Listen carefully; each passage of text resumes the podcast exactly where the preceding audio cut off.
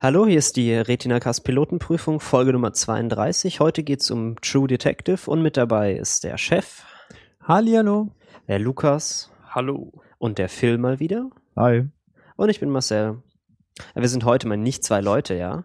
Und Das der ist- Phil mal wieder. hast du Ja, der. Phil er war, war lange verschollen. Ja. Ich komme nur zu dem interessanten Content. Ja. Genau.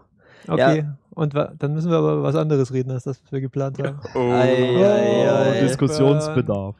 Burn. Also, wir sprechen heute über die True Detective. Das ist eine ziemlich neue Serie von unseren groß, unseren besten Freunden bei HBO. Ähm, ist so, wie der Name schon suggeriert, so ein bisschen so in die Crime-Richtung, Crime-Mystery-Richtung angesiedelt. Ähm, hat, wird acht Folgen haben. Und es ist auch ziemlich sicher, dass halt nach diesen acht Folgen auch der Cast wieder wechselt. Also, das ist so eine dieser Serien, die sehr durchgeplant und, und fertig, fertig konzeptioniert sind und dann halt einfach einmal sich ihren Plan durchziehen und dann irgendwie wieder alles anders ist. Die ist geschrieben und äh, gemacht von Nick Pisolato, den man vielleicht kennt, ich kannte ihn jetzt nicht. Er schreibt anscheinend auch so Romane und so. Aber auf jeden Fall ist es halt eine Serie, wo man wirklich mal so einen Creator hat, der das auch schreibt und so und nicht wie sonst bei Serien ja so häufig, dass man verschiedene Menschen hat, die verschiedene Folgen schreiben und so. Ja, das ist bei amerikanischen Serien auch wirklich die Ausnahme, dass es da halt einen Schreiber gibt, der sich quasi für ein halbes Jahr irgendwie äh, in, ja, in einem Kloster irgendwie ein, einschließt und am Ende dann mit einem fertigen Skript rauskommt für eine komplette Staffel Serie.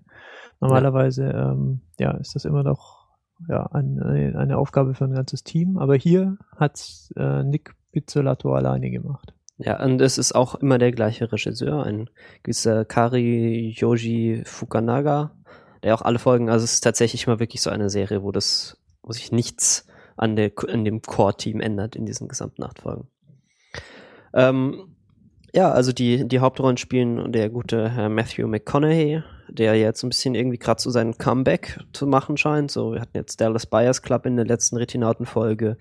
Äh, in Wolf of Wall Street ist er, glaube ich, auch aufgetaucht, wenn mich nicht alles täuscht. Ähm, und Woody Harrelson, den ich ja irgendwie einfach sehr, sehr cool finde. Die beiden spielen so ein, so, so, so zwei Cops, die zusammen so einen, so einen Serienkiller-Fall lösen und es ist so ein bisschen so Buddy-Cop, also so, was weiß ich, so zwei Cops, äh, zwei Polizisten, die zusammen irgendwas machen. Äh, nur das in der Serie können die sich halt einfach nicht leiden. Und, äh, und das Ganze spielt in Louisiana, also es ist alles schön irgendwie tie tief Südstaaten-Atmosphäre. Südstaaten, alles ist ein bisschen sumpfig und alle reden ein bisschen lustig und alle gehen in die Kirche. So, das ist ungefähr so das. Ähm, also vom grundsätzlichen Setup her ist es ja eine relativ konservative ähm, Krimiserie. Ja, es gibt irgendwie einen Mord und der ist dann die Prämisse für die für, für die weitere Handlung und wir folgen dann in einem ja eigentlich auch relativ klassischen Procedural ähm, den beiden Detectives, den beiden Polizeibeamten, die ähm, sich auf Mörderjagd begeben. Ja, und es ist so ein, so ein Mord, der wirklich direkt aus der NBC-Serie Hannibal kommen könnte. Also irgendwie einen, eine nackte Frau wird tot äh, irgendwo gefunden mit so, äh, mit einem Geweih auf dem Kopf und, und so. Ja, und das Besondere ist, wir kriegen es nicht irgendwie ähm, ja jede Woche einen neuen Fall ähm, präsentiert und am Ende ähm, der, was weiß ich, der 40 Minuten oder der Stunde ähm, hat dann unser Polizistenduo den Mörder gefasst oder naja, wenn es mal ganz schlecht läuft, vielleicht auch nicht, ähm, sondern äh, wir folgen quasi den beiden ähm, über die komplette bisher ähm, ja, geplante Serie bei dem Versuch, eben diesen Mordfall zu klären, diesen einen. Ja, also von Ja. dem Aufbau her ist es, glaube ich, dann so gedacht. Die erste Staffel hat, glaube ich, hatten wir vorhin gesagt, acht Folgen. Und ähm, das soll wohl immer so staffelweise eine abgeschlossene Handlung sein. Also die beiden Hauptdarsteller jetzt hier sollen wohl auch nur, in der ersten, nur für die erste Staffel unterschrieben haben und auch keine Lust haben, ähm, in weiteren Staffeln mitzuspielen. Ja, die haben sich wahrscheinlich dann auch zu Tode gelangweilt. Na, weiß ich nicht. ähm, aber von dem, vom, vom Konzept her ist es, glaube ich, auch so gedacht, dass dann eben, na, in der zweiten Staffel gibt's halt eine andere Story mit anderen Hauptfiguren und anderen Schauspielern und so könnte das dann so immer staffelweise weitergehen, falls diese Serie länger überlebt. Es gibt ja auch schon so ein gewisses Setup, ähm, das so eine Art, ähm, ja, überspannende Handlung angeht, weil wir folgen den beiden ja nicht nur ähm, bei der im erwähnten Fall, der ja schon einige Zeit zurückliegt, quasi in der Chronologie ähm, dieser Serie, sondern ähm, wir hören ihnen dann auch zu, wie sie, ähm, sagen wir mal, etwas anders aussehend dann später ähm, ja, anderen Agents, Detectives, was auch immer, ähm, wir wissen nicht genau warum, also ich weiß es zumindest nicht, ähm, Interviews geben und ähm, quasi berichten, wie sie in diesem Fall ermittelt haben und wie sie vorgegangen sind und was sie getan haben. Ja, also Ja, der das Das heißt, Fall, wir haben diese zwei Erzählebenen. ja, der in Fall der Serie. ist wohl damals ähm, relativ schnell abgeschlossen worden. Dieser Mord mit diesem, dieser mysteriö mysteriöse Mord mit diesem Mädchen. Und irgendwie Jahre später werden die zwei ermittelnden Detectives eben nochmal dazu befragt. Und dann spielt es eben immer so in diesen zwei Zeitebenen. Und äh, ja, ich habe jetzt auch nur die erste Folge gesehen. Da kommt noch nicht so richtig raus, warum die da nochmal befragt werden. Das ist auch im zweiten auch immer noch nicht klar. Okay. Aber das finde ich, das finde ich eigentlich schon mal gut, dass das nicht gleich alles sofort erklärt wird. So.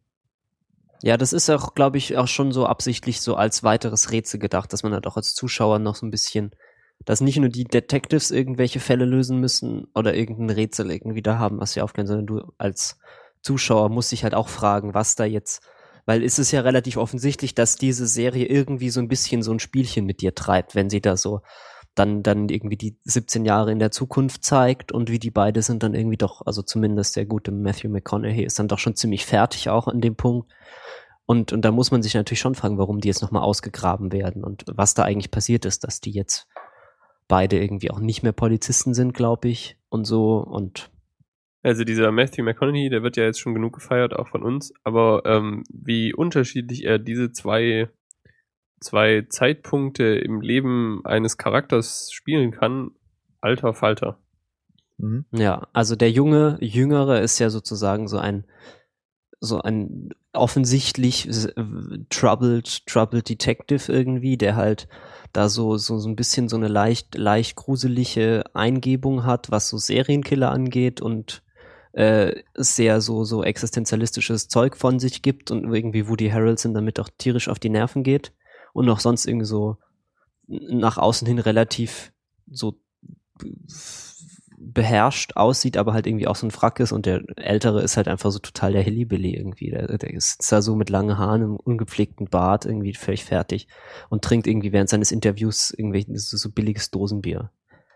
Ja, man muss sich manchmal bei den Szenen wirklich ähm, wieder ins Gedächtnis rufen, dass das eine und dieselbe Figur ist. Ja. Äh, nur halt zu verschiedenen, äh, ja, in verschiedenen äh, Zeitpunkten. Ja, das ältere Ich erinnert mich ja total an, an die, seine Rolle aus dem Dallas Buyers Club. Also da sieht er, dem, dem sieht er total ähnlich. Das könnte- ist, könnte- ist fast so, als wäre es derselbe Schauspieler. Ja, hm, krass. Ja, gut, da sieht Matthew McConaughey halt so ein bisschen aus, wie Matthew McConaughey aussieht, so mit der klassischen äh, Frisur und äh, ja. Also er ist wesentlich, äh, wesentlich ähm, ja, auffallender, äh, rausstechender in seinem älteren, in seiner älteren Version. Okay, ähm, vielleicht sollten wir noch sagen, wir haben schon kurz gesagt, ähm, es gibt, wir folgen den Jungs quasi über acht Folgen ähm, bei der Bearbeitung dieses Modfalls. Das heißt, ähm, wir haben viel Zeit für Bilder und viel Zeit für Dialoge. Ja. Und ich glaube, hier wird sich ähm, der Retina-Cast ähm, quasi, da werden sich jetzt die Meinungen scheiden, äh, inwieweit Oh das boy. jetzt der Oh Serie, so toll. der Serie gut tut äh, oder in, inwieweit die Serie als Serie denn funktioniert. Ähm, wer, mag, wer mag den anfangen, weil ich fürchte, wir können auch gar nicht mehr arg viel länger drum rumreden. Äh, wir haben, glaube ich, andere, Nee, ja, es- andere es, Ansichten es, bro über es diese brodelt Serie. schon Ja, es leicht. brodelt. Lukas, Ha Haters. Haters gonna start. Komm, es, ist, Lukas. es ist so langweilig. Oh Gott. es ist so eine öde Serie. ja, es meine können halt, Güte. ja, Lukas, es können halt wirklich nicht alle Serien auf Nickelodeon laufen und irgendwie alle 30 Sekunden explodiert irgendwas. Oder irgendwelche, irgendwas ändert die Farbe oder irgendjemand redet mit einer extrem hohen Stimme sehr, sehr wird- schnell auf dich Und ein. ständig wird gesungen. Genau. Das kann nicht überall so sein. Ja, ja, es muss ja, muss ja auch nicht unbedingt sein, aber irgendwie, dass ein bisschen, ein bisschen Tempo drin ist und ein bisschen, weiß nicht, also ich kann gar nicht genau sagen, was alles fehlt, weil es eine große Abstinenz von allem ist.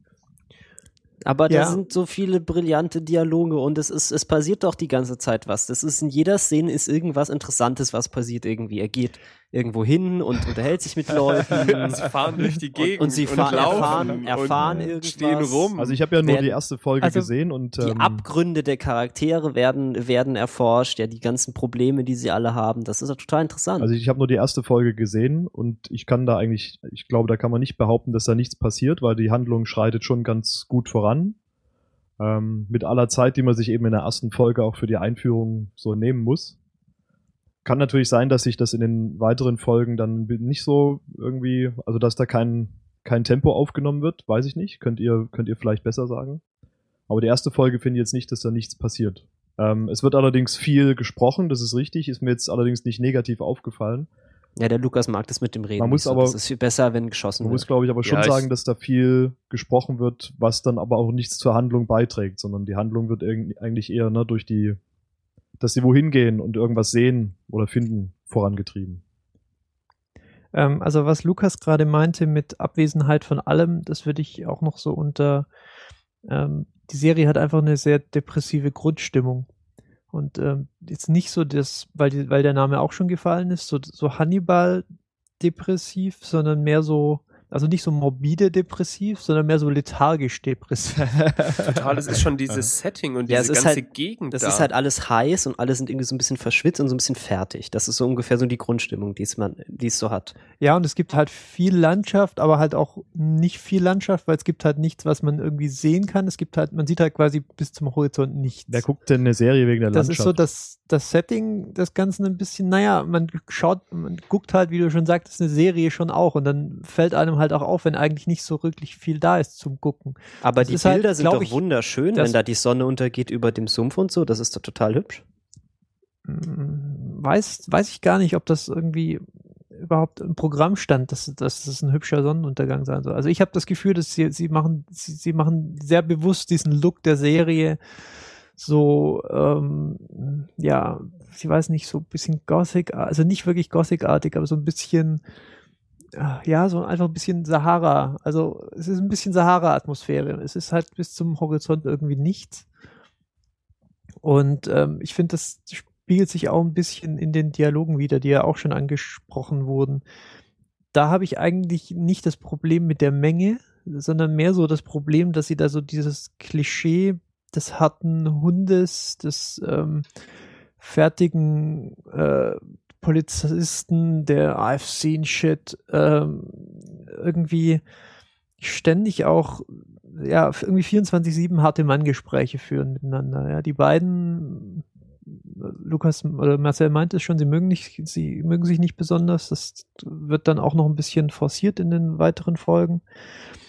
Ähm, was mich ein bisschen stört an den Dialogen, ich habe das mal irgendwie History Channel O-Ton-Weisheiten genannt. Und zwar, was ich damit meine, ist, ähm, also ihr kennt, ja, man kann es vielleicht auch anders beschreiben. Ihr kennt ja diese, vielleicht diese ARD-Dokus, so keine Ahnung, Hitlers Geschirrspüler oder was auch immer da, da gerade kommt irgendwie. Meistens halt irgendwas mit Nazis. Und da, sieht, da, da, da sitzen dann immer so Leute vor, vor so einem schwarzen Samt um, äh, so, vor so einem schwarzen Samtvorhang und äh, geben quasi so philosophische Kommentare ab als Zeitzeugen. Und äh, das hat mich, und diese ganzen Dialoge in dieser Serie, die haben mich alle ein bisschen daran erinnert. Ja, selbst wenn irgendwie die Situation eigentlich was ganz anderes erfordert, ähm, dann reden sie alle in, in irgendwie philosophischen Weisheiten und dann kommt auch gleich raus, dass die Figur von Matthew McConaughey so mehr so ein, also eigentlich so mehr ein Nihilist reinsten Wassers ist und Woody Harrelson halt doch eher so das, der, der, der, der klassische Südstaaten-Charakter ist, der auch bis zu einem gewissen Punkt, also eigentlich sogar ziemlich stark auch irgendwie so ein, so ein bisschen ein Doppelleben führt und ähm, auch, auch so verschiedene Maßstäbe hat und, und, und all sowas. Ähm, aber wie sie halt miteinander reagieren, ich finde das nicht natürlich. Ähm, das muss jetzt, äh, also nicht natürlich, muss ja nicht immer schlecht sein, aber ich finde, hier funktioniert es nicht besonders gut. Aber es ist doch, also ich finde es doch doch gerade doch sehr angenehm, wie zwischendurch dann, wenn da der Matthew McConaughey dann irgendwie seine Vorträge hält. Äh, ja, wir, wir sind alle nur so Fleischsäcke, die auf so einen Klumpen Dreck im Weltraum äh, durch die Gegend fliegen und dann, dann kriegt er dann doch auch gesagt, ist halt doch mal dein Maul, ey, was soll das denn? Ich finde, das ist doch, das ist doch, da wird das schon, diese Ja, ganze aber- Geschichte doch schon auch irgendwie jetzt nicht so völlig äh, un, unreflektiert oder un, ungebrochen da durchgelassen. Nee, aber ähm, also Martin Hart, ja, die Figur von Woody Harrelson, macht ja das Gleiche, nur halt irgendwie mit seiner persönlichen Lebensphilosophie. Ähm, er, ja, ich, also ich bin jetzt bis Folge 3 vorgestoßen, da stehen sie dann beispielsweise in so einer Kirche oder bei so einem, bei so einem Prediger und führen quasi während der vorne predigt hinten, hinten, ähm, ähm, kennt jemand das Athe Atheism Reddit? Ja, das ist quasi die Kurzfassung dieser Diskussion. Also er steht da so mit einem Fedora da hinten und ist euphorisch. Nee, nee, nee, nee, gar nicht. Aber Matthew McConaughey sagt halt, was er von Religion hält, was alle, die jetzt zuhören, wahrscheinlich schon von unseren Auswirkungen über seine Figur ungefähr sich vorstellen können, was das ist.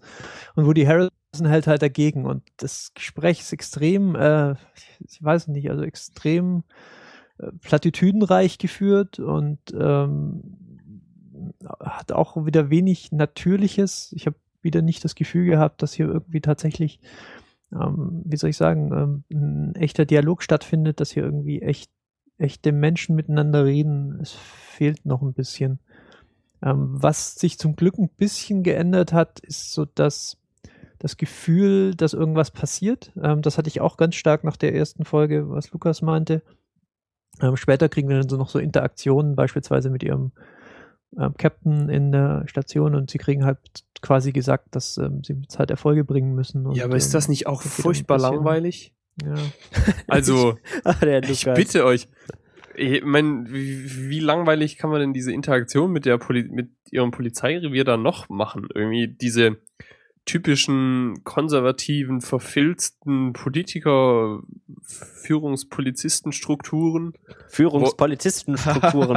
wollen, schönes deutsches Wort, ähm, wollen irgendwie Erfolge sehen und machen dann einen auf harter Hund und Druck und ihr müsst jetzt was liefern. Polizeiarbeit Ja, ist halt das auch ist- ziemlich langweilig. Das, äh, ja, aber das größte Problem ist schon, dass sie hier, dass sie auch hier wieder ein bisschen zu tief in den Klischeetopf gegriffen Mhm. haben. Man hat es halt irgendwie schon zu oft gesehen, ähm, als dass man es hier jetzt nochmal in, einer- in einer derart ähm, hochklassig sein wollenden Serie nochmal kommentarlos quasi durchprozessieren könnte.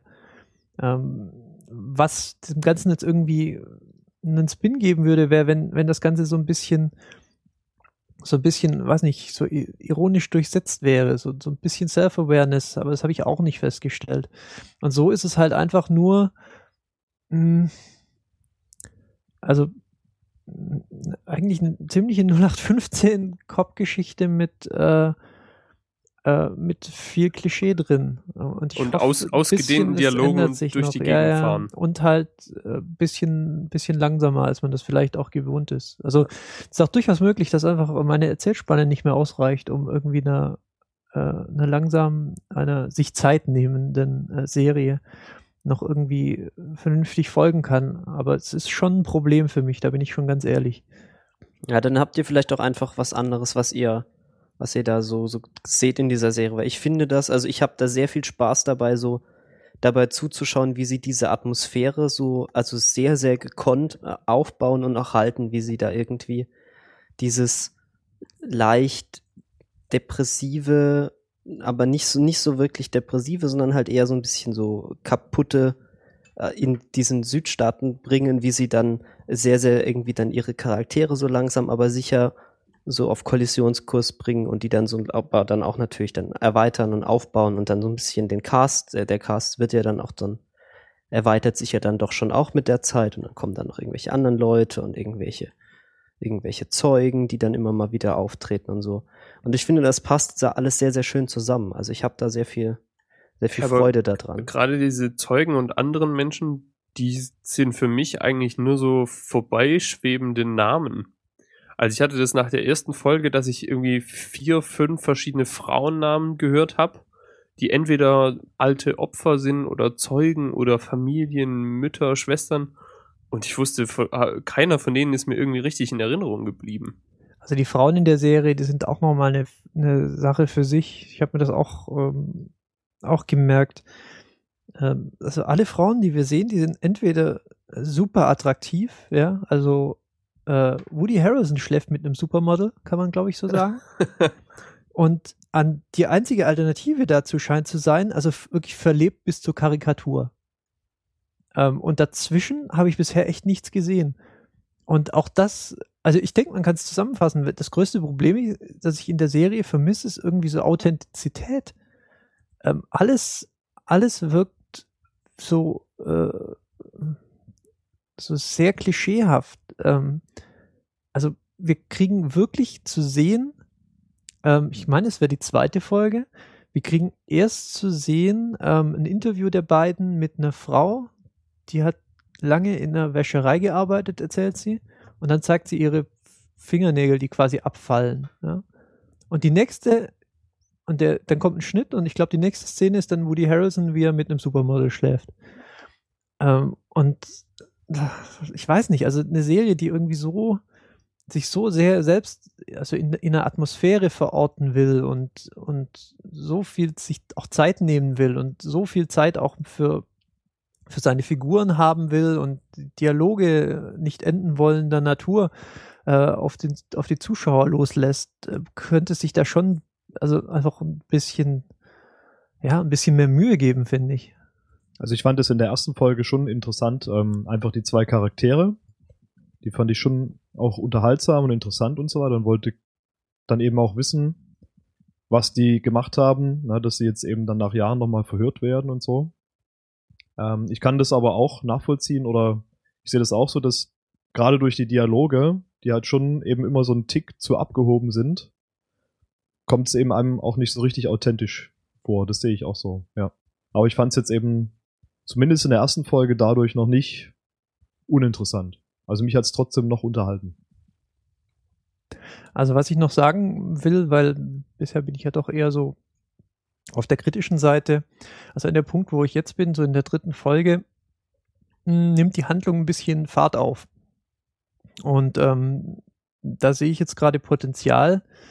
Ähm, wir treffen dann, ich habe es vorhin schon erwähnt, so einen Südstaatenprediger. Ähm, sein Publikum ist auch ähm, wie äh, Matthew McConaughey's Charakter, den ich jetzt vielleicht auch einfach mal nennen müsste. er ist äh, Rust, also Rustin Cole. Ähm, ja, nicht, nicht müde wird zu erwähnen, der so sagen wir mal an den ähm, ja, intellektuell nicht besonders gut ausgestattete Zielgruppe sich richtet. Ähm, und es zeichnet sich ab, dass vielleicht auch diese, diese Kirche oder diese, ähm, diese Gemeinde, die der vertritt, so in irgendeiner Weise hier involviert sein könnte. Und ich, das wäre zum Beispiel was, womit man durchaus arbeiten könnte, ähm, was auch natürlich so, ja, also ein Problemfeld aufmacht oder wie soll ich sagen, halt Möglichkeiten aufmacht, die der Serie durchaus gut bekommen könnten. Insofern ist es, ist es vielleicht auch, ich habe schon öfter gesagt, so, ja, es, in, in, diesem Format hier in der Pilotenprüfung, ja, es ist eine ganz gute Serie, ich denke, ich schaue sie weiter an und dann habe ich sie halt doch irgendwie nach einer Woche vergessen gehabt. Ähm, hier glaube ich, dass ich nachher noch die dritte Folge fertig schauen will, weil äh, es gibt halt schon so ein gewisses schönes Sequoia, weiß nicht, wie ich es nennen soll, ähm, was noch so ein bisschen die ja, die Fackel trägt für mich. Also ist ganz schwer zu sagen. Vielleicht ist es wirklich, dass, dass ich die Atmosphäre doch an, ansprechend finde oder dass mich die, die beiden Hauptdarsteller, die übrigens wirklich eine ähm, äh, bei aller Kritik herausragende Leistung hier abgeben, äh, irgendwie fesseln oder vielleicht auch einfach nur, dass ich, äh, ja, dass ich halt wissen will, was mit dem Mordfall jetzt auf sich hat. Also es ist ganz, also ganz seltsam. Das Einzige, was mich so ein bisschen an der Serie hält, ist tatsächlich ähm, die Frage, was halt zwischen den zwei Zeitpunkten oder zwischen den zwei kurzen Zeiträumen passiert ist. Ja. Also worauf, worauf läuft's alles am Ende hinaus, so das große Ganze. Aber was mir halt dann tatsächlich auch immer wieder fehlt, ist eben diese äh, konkrete Spannung. Also ich habe am Anfang einfach nicht das Gefühl gehabt, dass es auch nur irgendwie den Hauch von, von Dringlichkeit oder so gibt. Also weil normalerweise hat man ja irgendwie nach Mordfällen vielleicht ein bisschen das Gefühl, dass man jetzt möglichst schnell ähm, den Fall aufklären muss, weil sonst der Täter irgendwie davonkommt oder so. Ich weiß nicht, woran es genau liegt, aber so ein bisschen halt das Gefühl von Eile oder. Ja, aber das ist ja. Ja, sie Ja. meditieren mehr über den Das ist aber, Mord. glaube ich, Ja, auch, das- aber auch so eine Aussage, die da getroffen wird, dass eben einfach dieser Fall, und das kommt für mich so rüber, da einfach auch nicht so in die große Rolle spielt. Es ist halt niemand dran interessiert, dass das jetzt unbedingt gelöst wird, sondern man macht halt ganz normal Polizeiarbeit und guckt halt, was man irgendwie rausfinden kann.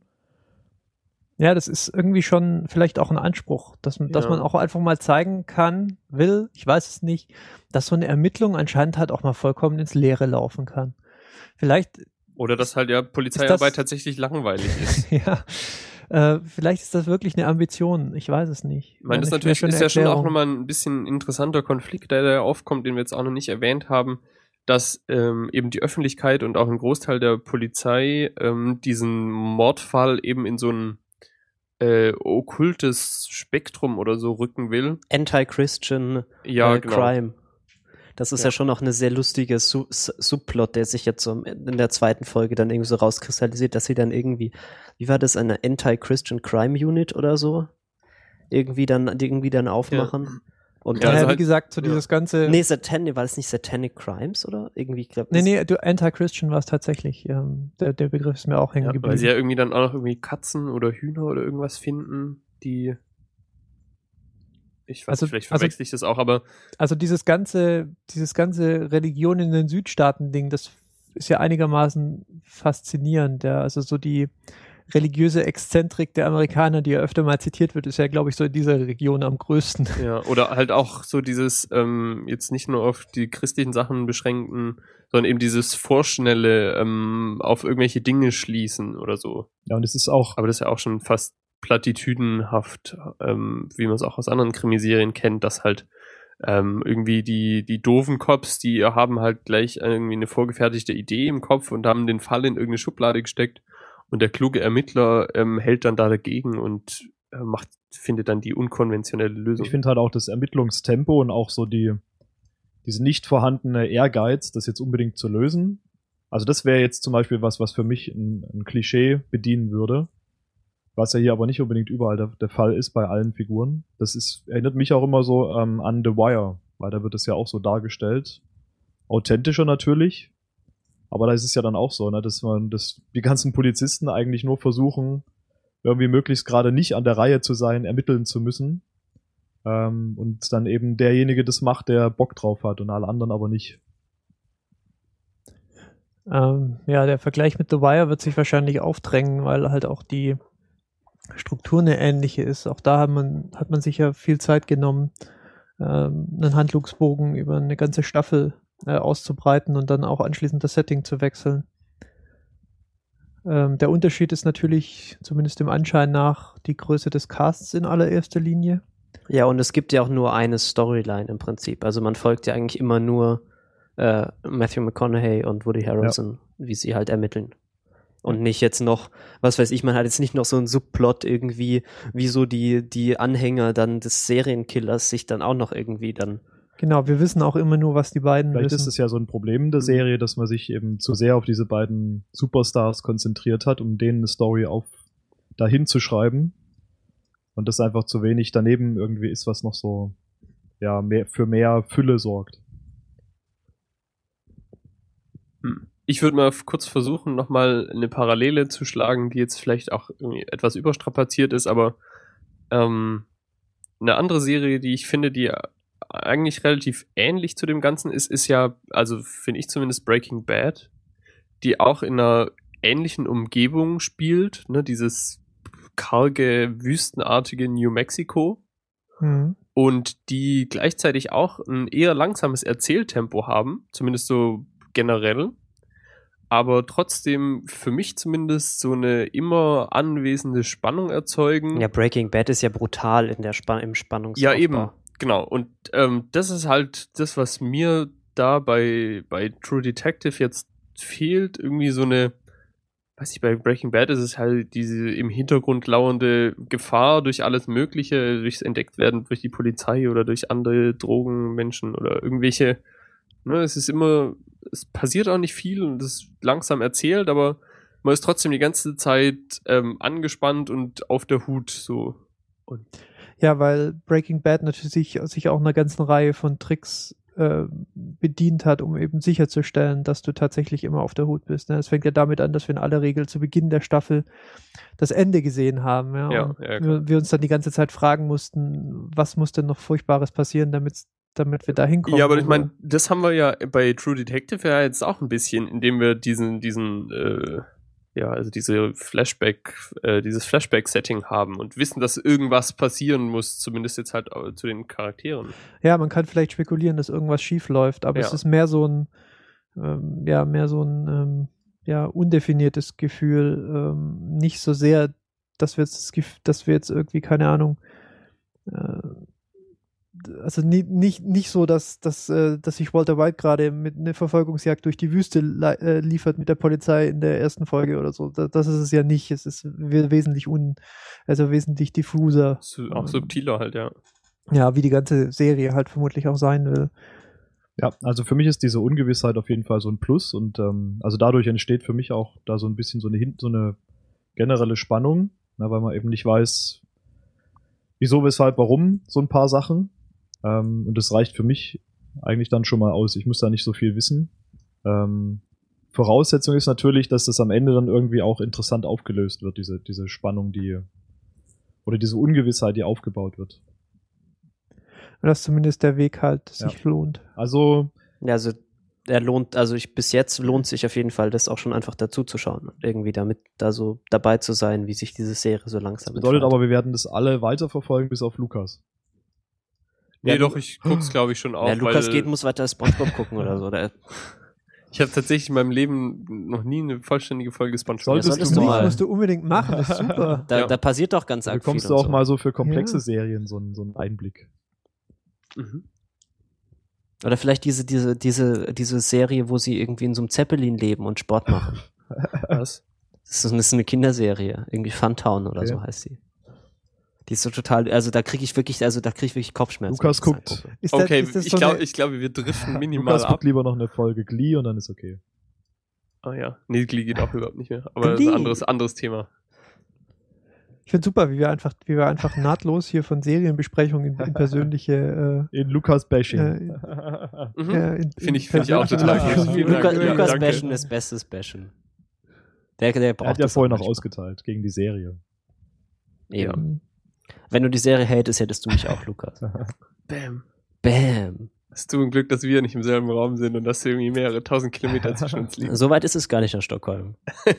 Du könntest in äh, vielleicht so in dreieinhalb bis vier Stunden hier sein und mich verprügeln. Also für Leute, Hm. die äh, The Wire mögen und ähm, die gerne langsam erzählte Serien mögen, wie vielleicht Mad Men oder so, und für Leute, die gerne ähm, Hannibal gesehen haben und vielleicht auch so Filme wie Sieben oder so, die können sich True Detective mal angucken. Ja, wobei Hannibal, also wie gesagt, ich kann ja Hannibal nicht gucken, weil ich mit dem Gore nicht klarkomme. Das kann man bei True Detective ist weniger, Mhm. weniger Blut und weniger, Wenig Ekel. wenig, weniger Ekel. Also so, also wirklich Hannibal, das verfolgt, das, das verfolgt mich wirklich. Ja, ist nix für schwache Nerven. So, so das mit den Pilzen, das, das hat mir den Rest gegeben. Ja, ich muss das auch einfach nicht haben. Es gibt nix. Nee, es ist halt auch ein bisschen. Bei Hannibal, bei Hannibal ist es halt auch einfach ein bisschen, also es ist halt ein bisschen billig, so auf, auf Shock Value getrimmt. Man fühlt sich fast so ein bisschen manipuliert in, in dem, äh, es, es, es erinnert sich ein bisschen an so Gore-Threads auf 4chan, so. Ja, mal ja, schauen, oder, oder wie- das wie- What wie- the fuck doll wir- Subreddit. Oder ja, so. wie, wie doll wir die Leute schocken können. Ja, ja. Es, es wirkt so ein bisschen, bisschen angestrengt und auch, und auch ermüdend, finde ich. Aber ähm, ja, wie gesagt, nichts, nichts davon wäre jetzt hier zu bemängeln. Also ich finde True Detective allein deswegen interessant und werde jetzt auch noch mindestens irgendwie zwei, drei Folgen oder so gucken, weil sie halt Sachen neu und anders machen und einfach mal irgendwie ein bisschen aus der Reihe tanzen und weil halt doch die also schauspielerischen Leistungen schon, schon überwältigend gut. Also Ja. es ist immer noch eine Serie im oberen äh, Drittel, Viertel, keine Ahnung. Ja, also auf jeden Fall die erste Folge ist auf jeden Fall kann man sich auf jeden Fall einfach so mal anschauen. Die sagen wir mal irgendjemand hat in irgendeinem Review glaube ich geschrieben so so in der ersten Folge die Dialoge wären so Matthew äh, Matthew nee nicht äh, nee wie heißt der Comic McCarthy so so als er noch an der Uni war und jung irgendwie so seine so, so kleine Essays, die er vielleicht geschrieben hätte, so, weil sie halt sehr, sehr direkt so auf diesen nihilistischen Punkt irgendwie zulaufen. Das, das wird ja also in der zweiten Folge gefühlt wurde das auch schon, et- schon etwas angenehmer. Ich weiß nicht, ob sich das dann fortsetzt.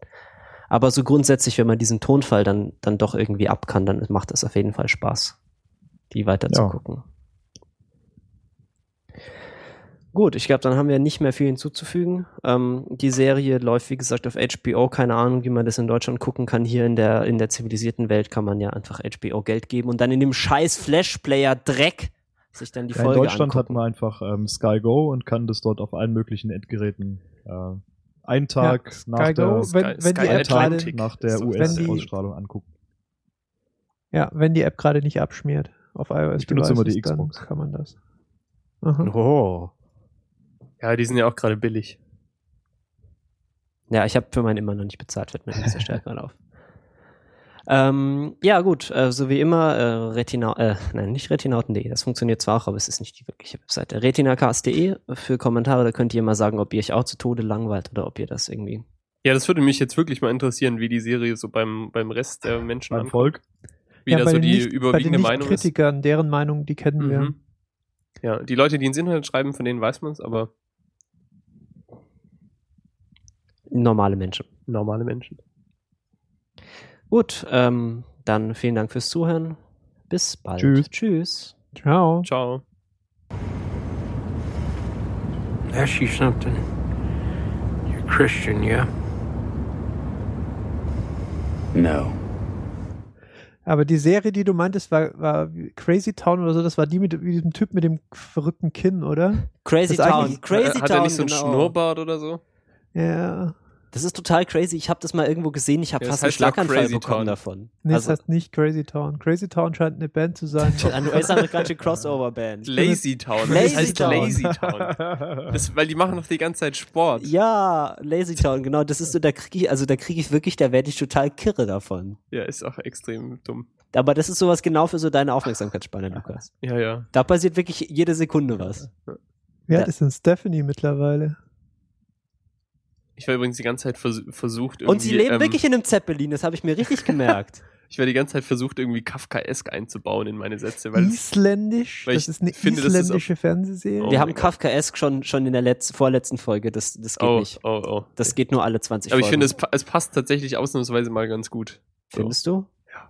Sie fahren da einfach durch die Gegend und nichts kommt bei rum. So. Er sieht gerade ein Skateboard und jetzt, jetzt springt er gleich von seinem Zeppelin auf Holy das shit, das Skateboard. Mädchen aus, aus äh, Lazy Town ist irgendwie so alt wie, äh, Wie wir oder wie du? wie Lukas, würde ich sagen. Wie ihr. ja, Phil, Phil willst auch zu den jungen, coolen Kids gehören. Nein.